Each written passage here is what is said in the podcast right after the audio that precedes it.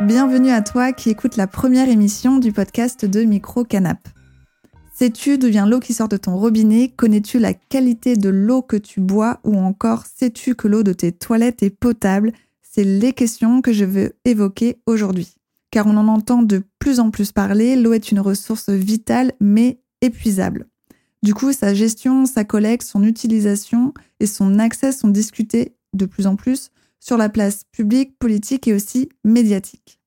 Moi, c'est Chloé Haro et aujourd'hui, on va parler de l'eau à usage domestique. Bonjour Bernard, bonjour Bertrand. Bonjour Chloé. Merci d'avoir accepté euh, de venir dans mon canapé. Pour celles et ceux qui ne vous connaissent pas et surtout parce que je ne vous ai pas présenté, dites-moi euh, l'un et l'autre ce que vous faites et ce que vous avez fait par le passé. Eh bien, euh, moi je suis retraité, mais je suis professeur émérite de l'Université de Poitiers et par le passé, encore euh, récent, je m'occupais particulièrement, euh, en termes de recherche et d'enseignement, d'eau, de qualité d'eau, de ressources en eau et de production d'eau potable en particulier. Et je continue un peu cette activité aujourd'hui, mais dans d'autres cadres, comme celui de l'Agence de l'eau, par exemple. D'accord, merci. Donc, moi, je suis Bertrand, ancien élève de Bernard. Et hum, je travaille dans le laboratoire auquel Bernard est rattaché, l'Institut de chimie des milieux et matériaux de Poitiers, euh, qui est une, unité mixte de recherche CNRS Université de Poitiers. Et mes domaines de recherche concernent la qualité et le traitement des eaux. Donc vous êtes en fait tous les deux euh, scientifiques de formation? Voilà. Très important de vous avoir euh, pour évoquer donc ce sujet de l'eau. Euh, déjà, je voulais commencer par un peu, peut-être une question bateau pour vous, mais je pense que c'est important qu'on revienne un peu aux bases et aux sources, si je puis dire. Euh, pourquoi dit-on eau domestique? Alors, c'est plutôt le terme usage domestique, qui est usage de l'eau dit domestique, qui est utilisé euh, par comparaison ou opposition à l'usage industriel, l'usage agricole et l'usage milieu naturel. Ce sont les quatre grands usages de l'eau.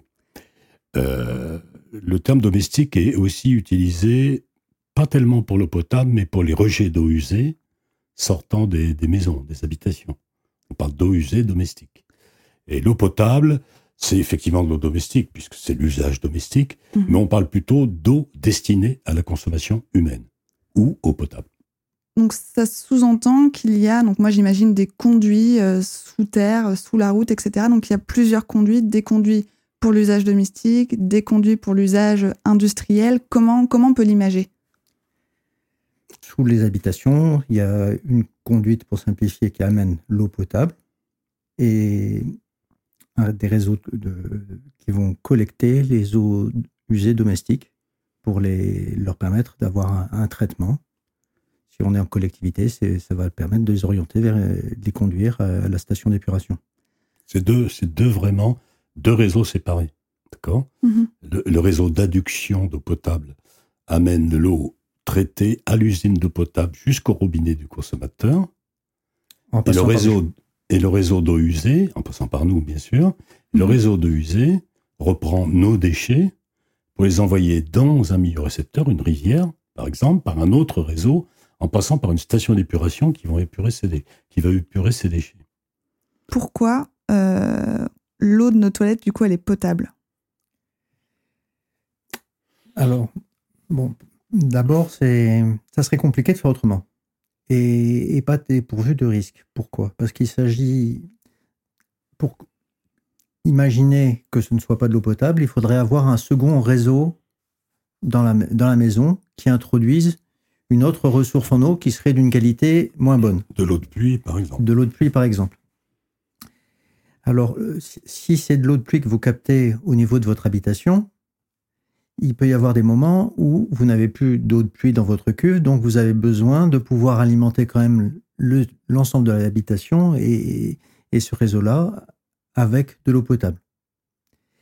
Et il y a des cas, il y a des accidents qui arrivent où il y a de l'eau de l'habitation qui retourne dans le, dans le réseau pour des problèmes de, de pression, de dépression, de, et on peut se retrouver avec Qui contamine le réseau Et- pour l'ensemble. Voilà. Mm, mm.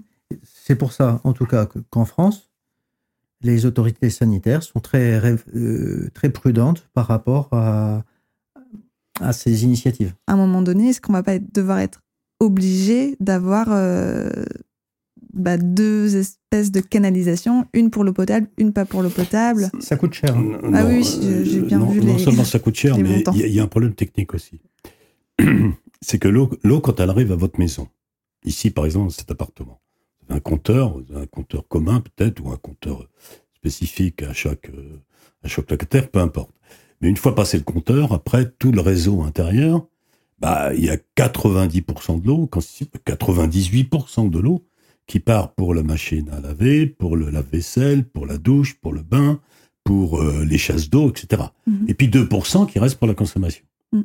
Donc, si vous faites dehors un réseau qui va alimenter 2 à 2% la population en eau potable, ça va être un réseau qui va être gros comme mon doigt.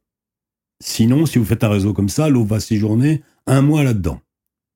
C'est pas bon. Et à côté, vous allez avoir votre réseau normal, qui est le réseau actuel, qui va alimenter en eau de moins bonne qualité, qui va servir à la chasse d'eau, etc., etc.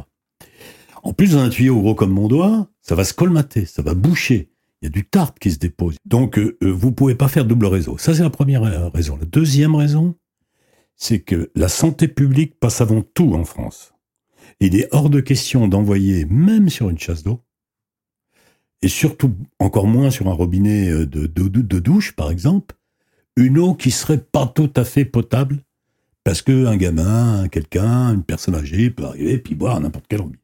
Donc, une fois que l'eau est collectée, elle va dans une station, euh, on dit donc de potabilisation. Oui. Euh, et c'est là qu'elle est traitée ou ça intervient plus tard? C'est à ce niveau-là qu'elle va être traitée. Donc, la on va prélever de l'eau dans, dans des ressources qui sont soit des ressources souterraines, soit des ressources superficielles, c'est-à-dire des, des rivières, des, des retenues, mais principalement des, des rivières. Ah, Pardon, je vous Alors, interromps, mais c'est parce que Oui. c'est principalement des rivières. Donc, en fait, elle peut être collectée dans plusieurs euh, sources différentes. Plusieurs ressources, voilà. Il y a, en gros, en France, il y a les deux tiers qui proviennent de ressources souterraines et un tiers qui proviennent de ressources superficielles. Et dans ces ressources superficielles, la majorité de, de rivières. Donc, superficielle, ça veut pas dire euh, construite par l'homme. Non, euh, dans la plupart des cas, donc dans 80% des cas, ce sont des rivières euh, naturelles. D'accord. Par exemple, à Poitiers, euh, une grande partie de l'eau est, est prélevée dans des nappes phréatiques. Et Mhm. une partie, euh, qui doit être à peu près, euh, ça dépend de la, de la saison, mais on va dire de 20, 20% à peu près, est prélevée dans le Clin, dans la rivière Clin. D'accord. Donc évidemment, le traitement à partir de l'eau du Clin va être beaucoup plus sophistiqué, beaucoup plus avancé, beaucoup plus poussé que le traitement à partir d'une eau souterraine qui est déjà propre ou pratiquement propre, pratiquement consommable directement. D'accord. Vous alliez dire quelque chose? Euh, Alors que par exemple à Châtellerault, l'eau va principalement venir de, de la Vienne. Va être prélevée dans la Vienne et, et donc subir là encore des traitements euh, plus sophistiqués que lorsque c'est prélevé dans une eau souterraine. Donc, tout à l'heure, vous parliez de nappe phréatique. Est-ce que vous pouvez expliquer aux personnes qui nous écoutent ou qui nous regardent euh, qu'est-ce qu'une nappe phréatique? Sous, sous nos, sous nos pieds, à Poitiers, il y a, il y a du calcaire, un système euh, fracturé qui permet à l'eau de, de s'infiltrer jusqu'à être arrêtée par une euh, couche imperméable, Mhm. qui, qui vont être par exemple une couche de, de marne argileuse. D'accord. Et donc, l'eau va s'accumuler dans le calcaire. Quand il va pleuvoir, ça va s'accumuler et cette eau va être stoppée par euh, cette couche imperméable. Mhm. Un petit peu comme si on pose une éponge rigide dans un bol d'eau. La partie basse de l'éponge va être complètement imbibée. Alors que la partie haute de l'éponge, qui est dans la même roche, sera sèche. Et on va donc réaliser un forage qui va aller suffisamment profondément pour aller dans une zone où il y a toujours de l'eau qui s'accumule. Alors, cette eau souterraine s'écoule aussi, mais beaucoup plus lentement qu'une autre rivière. Elle coule également, et d'ailleurs, elle alimente les rivières en, eau, c'est-à-dire mhm. que l'eau de pluie qui est récupérée dans ces nappes phréatiques s'écoule très lentement vers la rivière et les autres milieux superficiels, comme la mer par exemple. Je reviens juste sur le, cycle. Donc elle est collectée, puis elle va dans une station de potabilisation. Donc là, euh, il y a des manières de... Il va y avoir euh, une succession d'opérations de traitement pour éliminer différents éléments indésirables présents dans l'eau. C'est-à-dire ces éléments indésirables Alors si on parle d'une eau de, rivière, on va d'abord chercher à éliminer euh, les matières qui donnent la, couleur et le caractère trouble à l'eau. Ce sont des matières qui sont beaucoup d'origine naturelle, qui sont euh, dues à la décomposition, à la vie dans la rivière et à la décomposition de la biomasse, à la décomposition des feuilles d'arbres, à l'entraînement de, terre, euh, de matière organique quand il va pleuvoir, des choses comme ça. Et donc ces, matières euh, très très fines, ces matières organiques principalement naturelles, on va chercher à les éliminer lors des premières étapes de traitement. D'accord. Après, donc, donc après ces premières étapes, on élimine quoi alors? Qu'est-ce qui reste? Bah, Quand l'eau est clarifiée, comme vient de l'expliquer Bertrand, il peut rester dans l'eau des, des, petits polluants, des, des micro-polluants, c'est pour ça qu'on les appelle des micro-polluants, qui vont être des pesticides par exemple, qui vont être euh, des, des phénols qui vont être euh, des... Euh, Qu'est-ce que c'est des, phénols? des, phénols, c'est des, composés euh, aromatiques qui viennent de la décomposition de matière organique. La matière organique, c'est c'est décomposé en petits morceaux, en fait. Et ces petits morceaux, alors ça peut être aussi des rejets industriels, hein, mhm. ça peut être aussi des rejets domestiques, donc ça peut être des détergents. il peut y avoir aussi des éléments métalliques, des éléments minéraux. Là, je vous parle que des éléments organiques. Donc il va falloir les enlever aussi parce qu'il y a une réglementation, on y reviendra tout à l'heure, sur l'eau potable, qui nous impose de les enlever. Jusqu'à une certaine concentration, parce qu'on n'arrive jamais à zéro. Donc là, on va prendre euh, des adsorbants, comme des charbons actifs, par exemple. On va prendre des oxydants chimiques, comme de l'ozone. On va prendre des membranes extrêmement fines, qui sont tellement fines qu'elles vont même bloquer les petites molécules. Ce qu'on appelle la nanofiltration ou l'osmose inverse basse pression. Mais in fine, et je laisse Bertrand terminer là-dessus, il y aura de toute façon une dernière étape qui est absolument indispensable pour protéger la santé publique, la santé publique et la santé humaine, qui est la désinfection. Voilà, c'est vraiment l'étape la plus importante. Euh, et donc la désinfection est réalisée en France avec, euh, du chlore qui est utilisé sous forme de, de chlore gazeux ou d'eau de, javel qui va être rajouté dans, dans l'eau très, très majoritairement, ce sont les systèmes qui vont être utilisés en France pour désinfecter l'eau. Et il faut que, on souhaite qu'il y ait un, résiduel de désinfectant qui aille jusqu'au robinet du consommateur pour assurer euh, la stabilité de l'eau dans le réseau jusqu'au robinet. C'est vers la fin du 19e siècle, tout compte fait, milieu du 19e siècle, que la désinfection est venue, euh, ensuite est apparue et que on a fait des désinfections par le chlore, euh, notamment, grâce à l'invention du chlore euh, par un chimiste français. Vous vouliez ajouter quelque chose tout à l'heure, Bertrand? Ben, Oui, quoi, c'est cette, cette euh, invention de l'utilisation du chlore pour la, désinfection des eaux est probablement l'une des, des, plus importantes innovations qui a été mise en œuvre pour la salubrité et, et la santé du, du public la, la santé des, citoyens. Et en France, pardon, et dans le monde, euh, l'une des causes de mortalité les plus importantes, ce sont les maladies hydriques à cause d'une mauvaise désinfection. Et donc, est-ce que c'est possible Je vois ma famille dire Ah, l'eau est un peu bleue, c'est de chlore. Euh, c'est pas possible, ça ne se voit pas. On peut trouver un goût. Hein, elle a goût de chlore. Ah, ça, c'est le plus classique. Là, c'est vraiment le chlore ou le diavel qu'on a ajouté. Mais la couleur, euh, non. Quand il y a une couleur dans l'eau, c'est rarement du bleu d'ailleurs, c'est plutôt un peu du rose ou du, ou du jaune, ou du jaunâtre, ou du rougeâtre. C'est lié à d'autres phénomènes que, que le chlore. J'en profite, quel type de phénomène du coup euh? Eh ben, par exemple, une corrosion dans un réseau de distribution. Si vous avez un réseau qui est en métal, Mhm. en fer, euh, eh ben, il peut y avoir des, des problèmes de corrosion parce que l'eau n'est pas tout à fait à l'équilibre chimique. Euh, donc, il peut y avoir des phénomènes de corrosion qui vont entraîner, euh, comment dire, une dégradation par la rouille de la, de la conduite et une dissolution du fer qui va donner une petite couleur à l'eau. C'est pas très dangereux, mais c'est désagréable. Après, donc la station de potabilisation et donc tous ces traitements, où elle va l'eau? Parce que par exemple, à Poitiers, il y a un château d'eau. Enfin, Voilà. Grand Poitiers, pardon. Il y, a, il y a plusieurs châteaux d'eau, il y a plusieurs réservoirs. Et donc, effectivement, ça, ça passe d'abord par des, par des réservoirs et souvent des réservoirs euh, aériens, des châteaux d'eau qui permettent d'alimenter en eau potable avec. euh, ça alimente de façon gravitaire par le poids de l'eau les robinets des consommateurs. C'est-à-dire que le fait que ce soit en hauteur, euh, si moi j'ouvre mon robinet, par exemple, ça va C'est ce qui, ouvrir comme un conduit et il va y c'est- avoir c'est une... ce qui permet que, que l'eau arrive avec de l'énergie, de la vitesse et de la pression au robinet. Dans, dans les vallées montagneuses, par exemple, il n'y a pas de château d'eau. Parce qu'on utilise la, le sommet, Mm. ah, pas les grands sommets, mais les sommets des collines euh, autour de la, de la ville pour alimenter gravitairement les. Comme ça, pas besoin de fabriquer de château d'eau. On utilise euh, la nature, en fait. On utilise des cuves. Non, non, non. On utilise des cuves, mais qui sont pas sur un pied, Mhm. qui sont au sol. Il faut quand même fabriquer Oui. des réservoirs d'eau. Donc, elle est obligée d'être stockée pour pouvoir être ensuite, euh, pour pouvoir alimenter les maisons.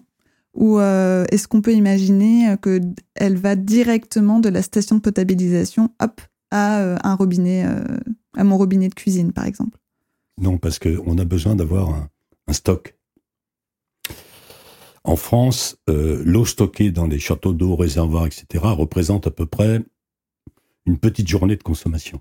C'est-à-dire que s'il y avait un problème d'électricité, par exemple, parce qu'il faut bien d'électricité pour alimenter des pompes au niveau d'usines de traitement, Mhm. au niveau du pompage dans la nappe souterraine ou dans la rivière pour traiter l'eau, euh, on, on- on pourrait avoir de l'eau euh, encore pendant une petite journée, avant que les réparations soient faites. Et l'eau produite sera stockée dans les châteaux d'eau, ce qui permettra d'avoir une alimentation constante, 24 heures sur 24, 24 sur 24, comme on dit, pour tous les habitants euh, concernés par le réseau de- d'adduction d'eau potable. D'accord? Donc on a besoin de ces stockages. C'est inévitable. Après donc ce, avoir été stocké dans un château d'eau, dans une cuve, l'eau va donc euh, dans le réseau de distribution et ensuite euh, elle est. euh, Ben, ça va arriver à- à- au, au robinet du consommateur. D'accord. Et ensuite elle va où? Une fois que moi, par exemple, j'ai fait ma vaisselle, elle s'écoule.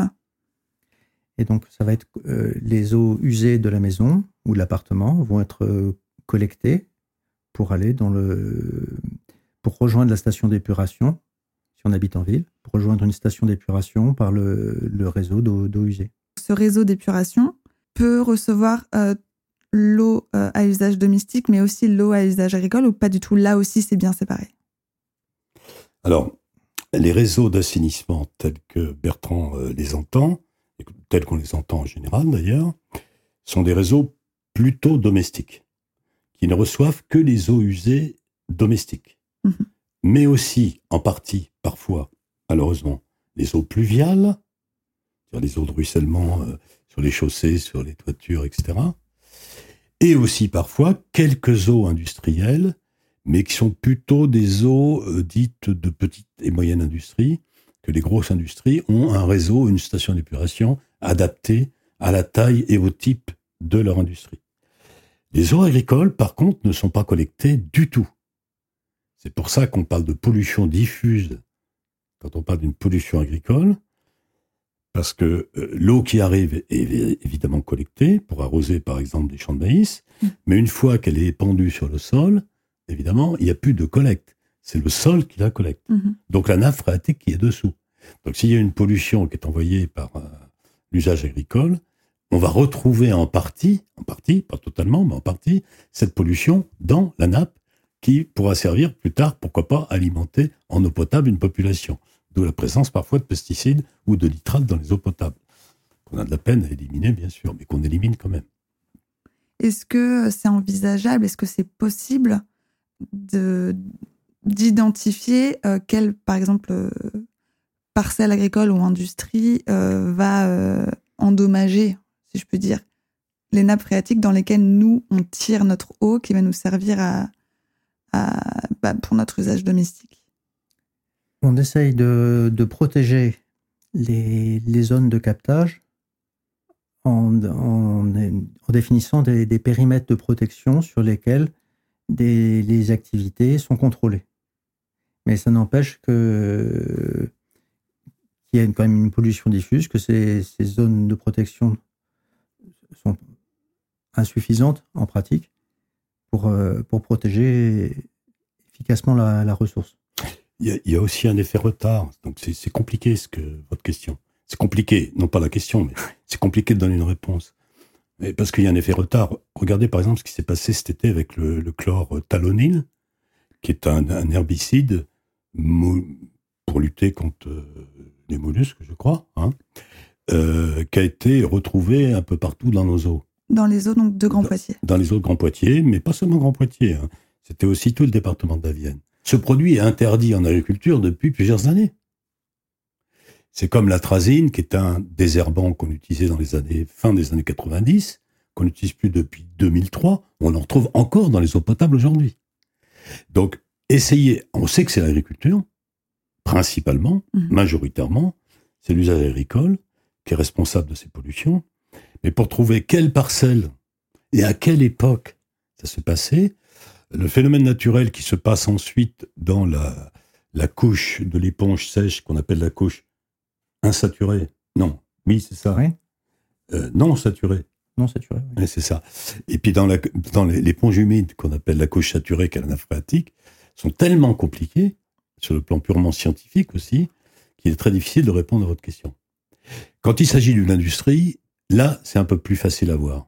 Parce que l'industrie va produire un polluant qui est typique de sa fabrication. D'accord.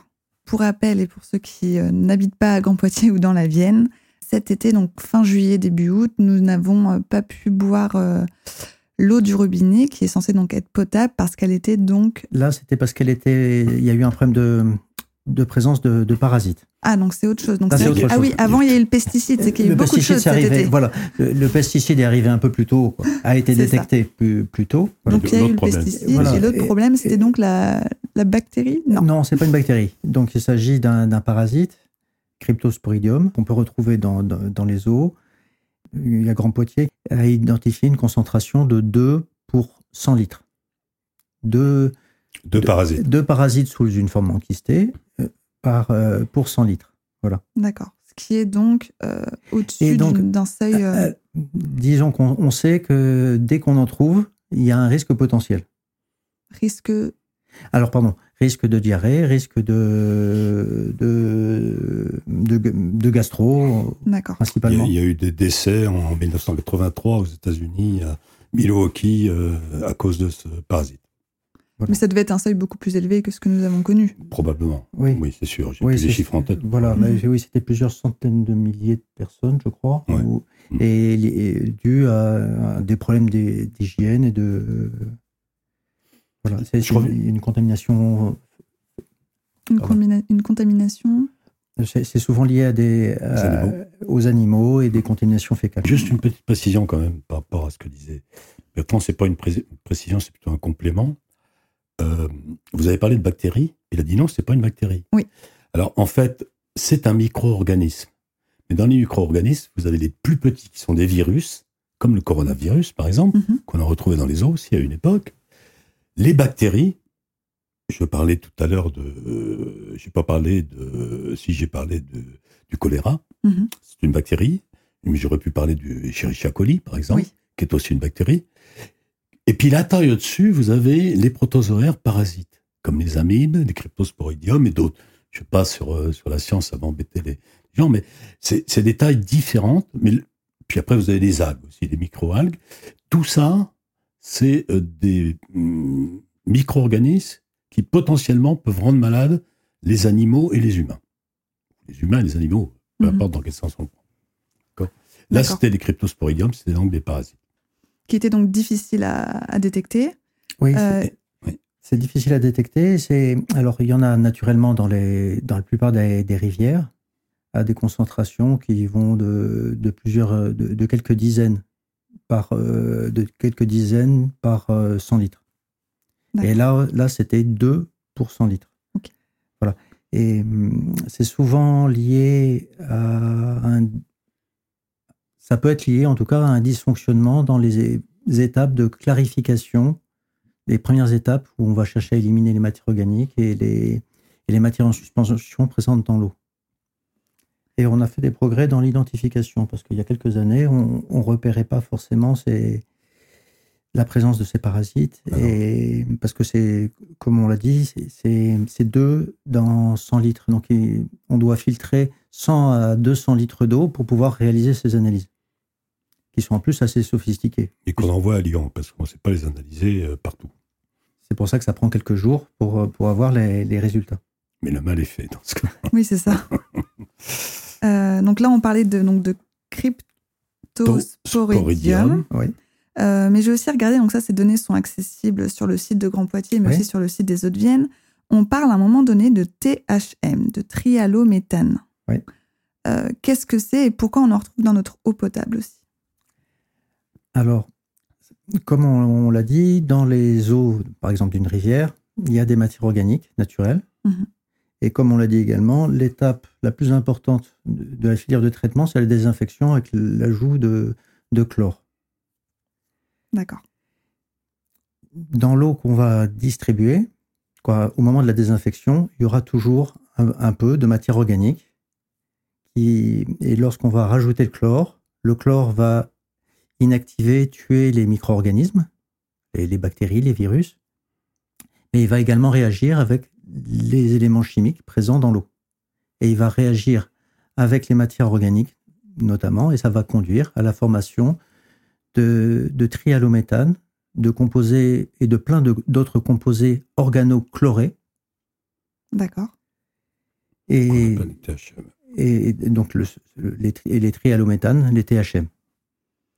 Donc en fait, c'est pas. Euh... Alors c'est pas néfaste. Ben, c'est pas néfaste. Alors, on, cherche à avoir un compromis entre une bonne désinfection et la quantité la plus faible de sous-produits de désinfection organochlorés. Donc de THM. Les THM sont un indicateur, servent d'indicateur de ces composés organochlorés. Ça, c'est particulièrement inévitable. Je veux dire, même si on chlore de l'eau déviant, je dis eau déviant, de l'eau minérale, il y a toujours un peu de matière organique dans l'eau, toujours. On ne boit pas de l'eau distillée, hein, mhm. c'est évident. De la matière minérale et de la matière organique. Euh, on, formera un peu de THM. Mais Bertrand l'a très bien dit, le tout, c'est de trouver le compromis entre la dose de THM à ne pas dépasser, parce qu'on considère qu'à partir de cette dose, il peut y avoir un risque sur un million de personnes, pour quelqu'un qui boit 2 litres d'eau par jour pendant 70 ans, de contracter un cancer à cause de ces produits-là. Mhm. Mais bien entendu, un sur un million, pendant 70 ans, en buvant 2 litres d'eau par jour, contaminé par ces THM. Donc, il y a une concentration maximale à ne pas dépasser. Je vous donne les chiffres, c'est 100 microgrammes par litre, peu importe. Donc, on trouve le compromis, mais il y a des régions qui ont de la difficulté à trouver. Par exemple, la Vendée, qui est tout près d'ici, euh, Châtellerault, avec de la Vienne, on, a de la difficulté à trouver ce compromis pour faire moins de 100 microgrammes par litre de THM, tout en ayant une bonne désinfection de l'eau pour éviter les cryptosporidiums, les bactéries, les virus, etc. Et ça, c'est comme à l'hôpital euh, quand on soigne quelqu'un. C'est toujours des compromis. Donc là, jusqu'à présent, en fait, ce qu'on peut dire, c'est qu'il y a, on va dire qu'ils essayent tous les jours de différentes, euh, d'atteindre différents niveaux. Comment ils, surveillent, ils vont surveiller régulièrement et les quoi, tous les jours, ce qu'ils vont contrôler, c'est les, les taux de les résiduels de chlore en sortie d'usine pour s'assurer que la désinfection est bonne. Et, et, régulièrement, ils vont faire des prélèvements. On va réaliser des prélèvements d'eau pour analyser notamment les, les trialométhanes. Euh, j'ai aussi euh, donc pu lire qu'il y avait donc des risques de CVM, donc eau et chlorure de vinyle monomère. Qu'est-ce que c'est et euh, comment ça se fait qu'on peut trouver ça aussi dans notre eau? Euh, on a parlé de réseau de distribution d'eau potable tout à l'heure. De l'usine au robinet du consommateur, il y a un tuyau. C'est ça. Il y a des tuyaux.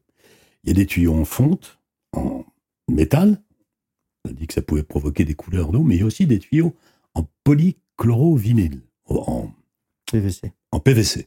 En, PVC. Et donc, polyvinyl chloride.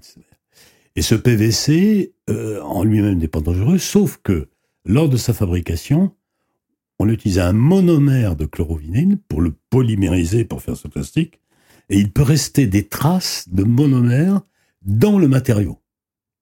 Et on s'est aperçu à la longue, mais ça doit dater de, la nuit des temps, mais c'est parce qu'on commence juste à le contrôler, on s'est aperçu que des traces de chlorure de vinyle monomère, donc le CVM, pouvaient être présents au niveau du, consommateur. Et comme c'est réglementé, en termes de concentration, ça va être 1 microgramme par litre, je crois, ou quelque chose comme ça. J'ai plus en tête, 1 ou 10 microgrammes par litre, peu importe. Peu importe le chiffre. Mais il y a une réglementation. Et bien évidemment, on fait attention à ça. Parce que si on en a trop, c'est tout le réseau qu'il faut changer. Et là, c'est des centaines de milliers d'euros, évidemment, ou des millions d'euros à remettre, à remettre dans, dans la balance pour, euh, pour, avoir, euh, pour avoir une autre qualité. Mais ça vient pas de l'eau brute, ni du traitement. Ça vient de la distribution dans le réseau. Oui, à chaque cas, son problème. C'est ça. Et c'est important de souligner ce que vous avez commencé à souligner pendant votre réponse, c'est qu'en fait, on découvre, on a l'impression qu'il y a de plus en plus de problèmes, et c'est aussi parce que tout simplement les recherches avancent, notre analyse avance, et on découvre en fait de plus en plus euh, les impacts de notre activité, euh, de, notre, notre activité tout court. Oui, oui, et notamment, donc vous l'avez dit, il y a des, de très grands progrès sur euh, l'analyse, sur, les sur la chimie analytique et les, et les performances des, des, analyses pour surveiller la qualité des eaux. Ces analyses sont faites parce qu'il y a des réglementations. Qui fixe ces réglementations euh, Pourquoi elles sont nécessaires? Dans l'échelle des, euh, des consultations, on va dire. C'est l'OMS d'abord, l'Organisation mondiale de la santé, de la santé qui s'occupe des, des recommandations. Ce pas des réglementations, c'est des recommandations pour tous ces paramètres dont on a parlé, THM, CVM, euh, les pesticides, mais on, pourrait citer aussi euh, euh, les nitrates, les fluorures, l'arsenic, le plomb, etc. Mhm. il y a plein de choses. Ensuite, c'est les experts de la communauté européenne, de l'Union européenne, chez nous. Hein. A la même chose évidemment aux États-Unis avec l'US Environmental Protection Agency qui, vont reprendre ces recommandations pour les transformer en directives, généralement beaucoup plus sévères. Il y a un rapport 10, généralement, pas toujours, en général un rapport 10, entre 10 fois plus faible au niveau de l'Europe par rapport à la recommandation de l'OMS, parce que euh, les directives européennes ne peuvent pas s'appliquer à n'importe quel pays africain, euh, ils ne pourraient pas. Mmh. Ensuite, la directive est soumise aux États membres, pas soumise, est imposée aux États membres, et les États membres de l'Union européenne ont en général quelques années, ça dépend des périodes, trois ans on va dire, pour traduire ça en réglementation dans le droit national. Soit en l'appliquant directement, soit en le durcissant encore. La France, par exemple, il lui arrive de durcir quelques paramètres qui ont déjà été durcis par la directive européenne par rapport à l'OMS.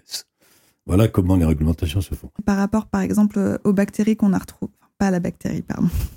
Oui, non, mais micro-organismes. micro-organismes qu'on a retrouvés dans l'eau. Vous disiez tout à l'heure, donc on le retrouve normalement dans les, dans les déjections, dans les, c'est ça, dans les déjections des animaux. Est-ce que euh, ça peut être lié justement effectivement à la sécheresse, euh, au fait que les ressources en eau euh, changent et du coup on, on, puise à un moment donné plus d'un côté que de l'autre? Qu'est-ce qui se passe? En fait, concrètement, effectivement, comment le manque d'eau et aussi les, les, canicules à répétition vont impacter la qualité de l'eau potable et son traitement pour, euh, pour les cryptosporidiums, je ne sais pas trop. Euh, ça, peut être lié parfois à des phénomènes d'orage. Des, les, orages vont, peuvent induire une contamination des, des ressources, d'ailleurs souterraines ou, ou superficielles. Les, fortes, les, fortes, les fortes pluies, ou les, très fortes pluies. je ne comprenais pas comment ça, un éclair Non, non, non, non, pardon. Les, très fortes précipitations. D'accord. Voilà. Et, par contre, après, la, qualité de l'eau est effectivement affectée à cause des changements climatiques. Il va y avoir, euh, et il y a déjà des diminutions de, débit dans les rivières. Et comme il y a des rejets qui, ne, qui en volume ne changent pas beaucoup, on se retrouve, et en qualité, on va se retrouver à, concentrer davantage les, les, micropolluants, les polluants, les rejets. en fait, euh, ce qu'on n'a pas expliqué, c'est que l'eau, euh, une fois qu'elle est arrivée dans notre robinet, qu'on a, qu'on a fait la vaisselle, qu'ensuite elle part, donc elle va dans cette station euh, d'épuration, et ensuite on la reverse dans son élément naturel, et ensuite, hop, le cycle recommence. Voilà, il y a un cycle d'usage, par exemple, les. dans le petit cycle, on appelle ça le petit, cycle. Euh, bah, on va continuer à consommer de la même manière. Donc, on va continuer à déverser autant d'eau, euh, donc euh, d'eau traitée donc dans la rivière. Oui. Mais dans cette rivière, il y aura de moins en moins d'eau. Donc, plus en plus de l'eau qui a déjà été consommée par l'homme. Exact. donc, finalement, on aura de plus en plus de bah, de traces effectivement de, nos déchets, de pesticides, etc. C'est pour ça que les, exigences sur la qualité de, l'épuration des eaux sont susceptibles d'évoluer également et de baisser finalement, du coup, pour correspondre. À... Oui. oui.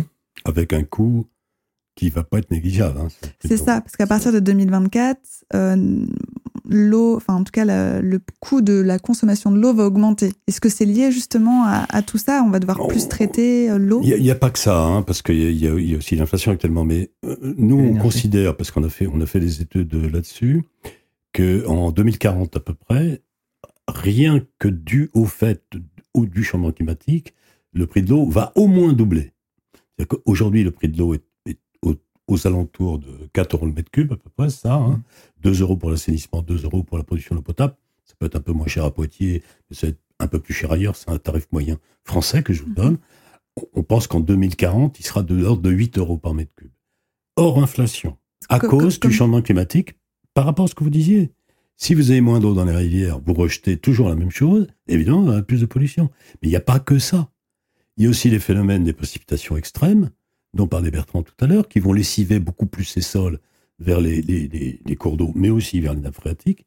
Et il y a aussi le phénomène température, qui est extrêmement important, qu'on ne sait pas encore trop, trop, trop bien maîtriser aujourd'hui. Enfin, mhm. bien maîtriser, on peut pas la maîtriser, mais on ne sait pas encore très, très bien, euh, comment dire, maîtriser les effets et connaître les effets. Puisqu'il y a des eaux stagnantes. Il y a voilà, quel effet la température va avoir sur la prolifération bactérienne, sur la prolifération des, des, des, des, protozoaires dont on parlait tout à l'heure, des micro-organismes en règle générale, sur l'évolution de la matière organique euh, naturelle, sur la décomposition des végétaux dans l'eau, etc., etc. Là, là, on patauge un peu mm, mm, actuellement. Mm. On patauge un peu là-dedans. On réfléchit, on y travaille, mais on patauge un peu. Donc le changement climatique aura un effet considérable, je pense, sur la ressource en eau, sur son traitement. Je parle d'eau potable, mais pas sur sa qualité, puisque la qualité, on est obligé de satisfaire une réglementation dont je vous parlais tout à l'heure. Après, si la réglementation s'adapte. Euh, non, la réglementation ne s'adaptera pas, elle restera toujours aussi sévère. C'est le prix qui va s'adapter. D'autant plus que, comme vous le disiez tout à l'heure, il y a aussi donc l'augmentation du coût énergétique et il faut effectivement de l'énergie pour traiter les eaux et puis tout simplement les acheminer. Donc effectivement, euh, on va aussi connaître une augmentation due à toutes ces, toutes ces augmentations euh, tarifaires. Pour avoir une eau parfaite, quel que soit le milieu, même si c'est de l'eau usée, hein, parce qu'on peut réutiliser les eaux usées, si y a une eau potable, pourquoi pas, on sait faire. Mhm. On le fait dans une navette spatiale, on le fait dans une station spatiale, on, le navette spatiale, ça n'existe plus, mais dans une station spatiale, on, on sait le faire. Mais il faut beaucoup, beaucoup, beaucoup, beaucoup, beaucoup d'énergie pour faire ça. Donc le prix de l'eau sera forcément augmenté dans les décennies qui viennent. Et ça commence euh, normalement début 2024. On parlait donc euh, du petit cycle de l'eau. Après les, hum, la station d'épuration, on, remet l'eau en fait dans son dans son dans la rivière. Dans la rivière, par exemple. Euh, mais on peut pas la remettre dans les nappes phréatiques. Alors c'est quelque chose qui se qui, qui peut se développer. Ça peut être intéressant. Ça dépend des ça dépend des, des endroits de euh, ça peut être intéressant, par exemple, en zone littorale, de, recharger les, nappes pour protéger les nappes de, ce qu'on appelle le biseau salé, de, de la remontée des eaux de mer mm. souterraines euh, vers les, les, eaux douces continentales. La réinjection en nappe, c'est quelque chose qui, auquel on réfléchit. Il hein, euh, y, y, a eu des expérimentations, de fait. Mais c'est pas encore, évidemment, c'est loin d'être généralisé, bien sûr. Euh, mais, mais à, l'état expérimental, oui, c'est testé. Et pour le moment, est-ce qu'il y a une altération de la qualité de cette eau, du coup, en phréatique, vu qu'on réinjecte? Et du coup, est-ce que c'est pour ça que c'est qu'en en l'état, c'est que des, des tests? Non Bon. Eh ben, euh, si c'est si, si c'est une eau usée qu'on veut réinjecter, donc une eau qui a déjà été utilisée, quel que soit l'usage, domestique, agricole, industriel, parce que le naturel c'est autre chose. Et si on veut la réinjecter, il faut de toute façon quand même la traiter suffisamment avant. Mhm. De façon à ce que, une fois réinjectée, une fois que le sol aura fait aussi son auto-épuration, on va dire, euh, on ne modifie pas la qualité de la nappe dessous. Il y a des expériences qui sont euh, actuellement euh, effectuées non pas en nappe, mais en eau superficielle. Bah, au Sable d'Olonne, on prend l'eau, une partie de l'eau de la station d'épuration, on finit de la traiter un peu plus, on la réinjecte dans le lac qui alimente ensuite l'usine d'eau potable. Hein, donc c'est à l'état expérimental tout ça. C'est ce qu'on appelle le, le, Alors les Américains disent le reuse, réutilisation des eaux usées. Nous on dit le reute, ou hmm. R-E-U-T, parce qu'on n'a pas voulu faire trop américain. Euh, je répondais l'autre jour à une, à une journaliste de, d'un journal national, peu importe, je ne pas le nom, qui me demandait mon avis sur la réutilisation des eaux usées. Parce qu'on entend partout l'Israël, euh, l'Espagne, l'Italie. Ben, je dis oui, évidemment. Évidemment, on ne peut pas se comparer à l'Israël sur la réutilisation des eaux usées, puisqu'on a de l'eau. Pourquoi faire de la réutilisation des eaux usées quand on a de l'eau? Ça, coûte cher de faire de la réutilisation des eaux usées.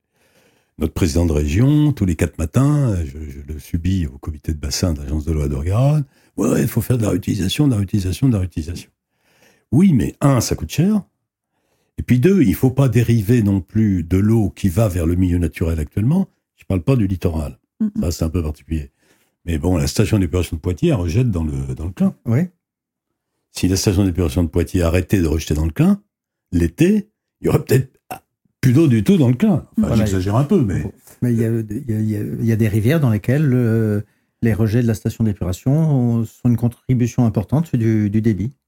Donc, réutiliser les eaux usées, euh, sans passer par le milieu naturel, c'est un peu risqué. La réinjection dans les nappes, ça fait partie de passer par le milieu naturel. Le, passage dans une rivière ou dans un lac comme au, au, lac de en Vendée. En Vendée, oui. C'est le Jaunet, non C'est pas le Jaunet, peu, importe. Euh, ça fait aussi partie. Le, procès, le, oui, c'est le projet Jourdain. Ça fait partie de, de repasser par un milieu naturel. Oui, tout ça, oui, oui plutôt je signe tout de suite. Mais la, réutilisation des eaux usées tout de suite euh, pour euh, arroser de la vigne, par exemple, parce qu'on en parle. dans le Grand Sud-Ouest, on parle, mm. parce que les vignes ont trop d'alcool, il va falloir les arroser pendant qu'elles poussent pour que les vins soient moins chargés en sucre. C'est ce que le milieu naturel recevra en moins, enfin pas de la même façon. Mm, mm. Quand on arrosera de la vigne, il y aura de l'évapotranspiration, bien évidemment. Pour finir, est-ce qu'on continue à boire euh, l'eau du robinet? Avec tout ce qu'on vient de mettre en évidence. Ces, ces traces de pesticides, ces traces de micro-organismes, etc. Les, micro-organismes, là, c'était exceptionnel et on est revenu à un état normal. Mm. Donc, euh, oui, quoi, moi, moi je, ne bois qu'exceptionnellement de, l'eau en bouteille. Je ne bois que de, que de l'eau du, du, robinet. Est-ce qu'on se pose la même question sur les eaux embouteillées? De CVM, de mhm. bromate, de plastifiant, de, euh, plastifiant, de euh, sans compter qu'il y a la question du transport, la question de l'embouteillage, la question de euh, dire quand, quand Vitel pompe de l'eau, c'est aux dépens, aux dépens des agriculteurs, aux dépens des autres usages. donc on ne se pose pas les mêmes questions sur l'eau embouteillée qui par ailleurs coûte 500 500 fois plus cher au litre hein, mm, mm. Ah que, l'eau potable. Alors moi je dirais, ce que je réponds toujours là-dessus, et mes collègues euh, anthropologues ou autres qui travaillent sur le domaine de l'eau disent la même chose, il faut boire de l'eau du robinet. Euh, mais évidemment, il faut toujours avoir aussi un petit stock d'eau embouteillée. Parce que, justement, l'avantage de l'eau du robinet, c'est qu'elle est contrôlée d'une manière fréquente, mm, suffisamment fréquente, c'est jamais assez fréquent je suis d'accord, mais suffisamment fréquente pour que le pouvoir public ou le, PRPDE, c'est la personne responsable de la production de la distribution de l'eau, dise stop, vous devez pas en boire parce que on a un cryptosporidium, ça va pas durer longtemps, mais on l'a, ou on a un doute, ou parce qu'on a un phytosanitaire, donc euh, consommer de l'eau minérale en attendant. Donc il faut avoir toujours un peu d'eau minérale, à- enfin d'eau embouteillée à En la maison. Mais euh, moi, tous mes petits-enfants, et j'en ai un certain nombre, boivent de l'eau du robinet. Euh, Il y a un robinet spécial, au lavabo de, au lavabo de la cuisine, qui passe pas par l'adoucisseur, parce que je veux pas qu'ils boivent de l'eau adoucie. Et, et ils, ils- ils boivent tous à ce robinet sans aucun problème. Alors vous allez me dire, euh, bon, je sais pas, je sais pas ce qui se passera plus tard, mais normalement, normalement, normalement, il n'y a pas de problème. Il faut boire de l'eau de robinet. Euh, Il y, a- il y a 90% de la population mondiale, et quand je dis 90, c'est peut-être 95%, qui seraient contents d'avoir une eau du robinet comme celle qu'on a, Mm. même en période de cryptosporidium, Mm, mm. parce que parce qu'ils crèvent de soif, quoi. Oui, puis il y a des solutions. Il y a, euh, j'ai une amie euh, qui utilise, euh, qui achète du charbon et qui en fait met, alors si j'ai bien compris, c'est un bout de charbon Ouais. dans de l'eau et ça, c'est pas bien? Oh, je suis pas très pour. Moi, oui. euh, ça- pardon. Ça, ça peut avoir une incidence sur la qualité de l'eau. Si, si, on, si, par exemple, si c'est une carafe filtrante et qu'on ne. Sur le goût. Et sur le goût, Oui. sur euh, l'eau ne sera pas surveillée de la même façon.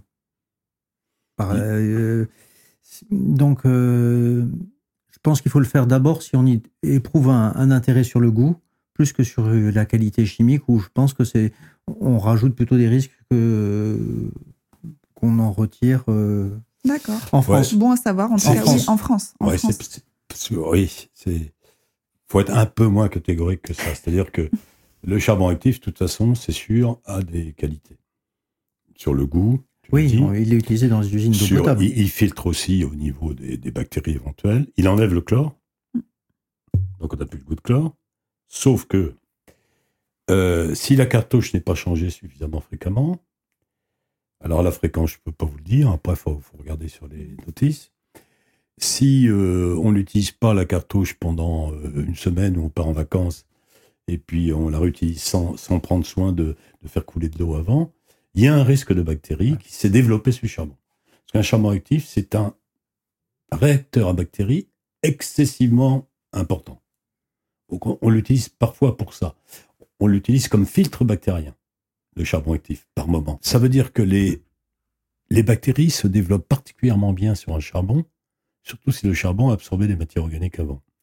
C'est vraiment un, un- un- comment dire, un nid à bactéries, un charbon actif. Tant que de l'eau arrive fraîche dessus, avec du chlore, euh, ça va, Mm, mm. c'est correct. Mais si on laisse les bactéries se développer, qu'on prend pas soin de changer la cartouche ou de la nettoyer, là, il y a un risque qui est, euh, qui est important. C'est la même chose que les petits filtres pour les Brita. euh, Ouais. D'accord. Tout- C'est tout à base de charbon actif, tout. D'accord. Parce que là, euh, la personne euh, à laquelle je pensais, elle, c'est vraiment un gros bout de charbon qu'elle a acheté dans un magasin bio. euh, Oui, c'est- la même chose, de toute façon. je ne sais pas exactement l'efficacité. On, s'en- on se posait la question avec des collègues et on se disait qu'il fallait qu'on fasse des manips là-dessus. Que Ah ça bon, peut altérer le travail qui a déjà été fait, euh, en tout cas dans Non, dans peut-être les- pas altéré, mais l'efficacité d'un point de vue, je sais pas, hydraulique, si je puis dire, euh, de diffusion, de- de- d'efficacité, de Ah. mettre un, un- un charbon, un bout de charbon dans une carafe. Dans les carafes Brita, ça passe au travers d'un filtre. Donc là, il y a le contact. Un euh, filtre de charbon actif, oui. charbon actif qui a été épuré, qui n'a plus Voilà. de métaux, qui a été Oui, euh, carbonisé, qui a été traité. D'ailleurs, ça coûte de l'énergie, oui. charbon actif, hein, au passage. Au passage, quand même. Mais un bout de charbon comme ça, pff, je sais- Ah. Oui, on se posait la question de l'efficacité, mais je ne dis pas que ça n'en est pas, mais je, Non, mais c'est justement, pas, on est là pour nuancer et voilà. justement discuter de ça. Finalement, il y a plein d'idées qui émergent euh, en ce moment, mais on- il faut aussi euh, effectivement se renseigner et euh, veiller à ce que on a. on- je parle quand même d'altération parce qu'il y a un travail qui est fait Mm. euh, par les, toutes ces stations de potabilisation, Mm. etc. Avec un bout de charbon, on ne sait pas encore euh, jusqu'où on peut. Enfin, bah, l'efficacité que ça peut avoir C'est ça. pour, euh, pour quel objectif Super, bah écoutez, je vous remercie euh, tous les deux d'avoir accepté de, de venir dans le studio de Micro Canap et d'avoir évoqué ce sujet avec moi. merci à vous. Merci, merci Chloé. Merci à toi de nous avoir écoutés aujourd'hui. Pour rappel, le podcast est disponible en version audio sur Apple Podcasts, Spotify et d'autres plateformes de streaming, mais aussi en version euh, vidéo sur YouTube. Si c'est pas déjà fait, n'hésite pas à aller t'abonner à notre page YouTube et à aller suivre Microcanap sur Instagram et sur TikTok. Et puisque l'émission sort tous les jeudis, je te retrouve la semaine prochaine pour un nouveau sujet.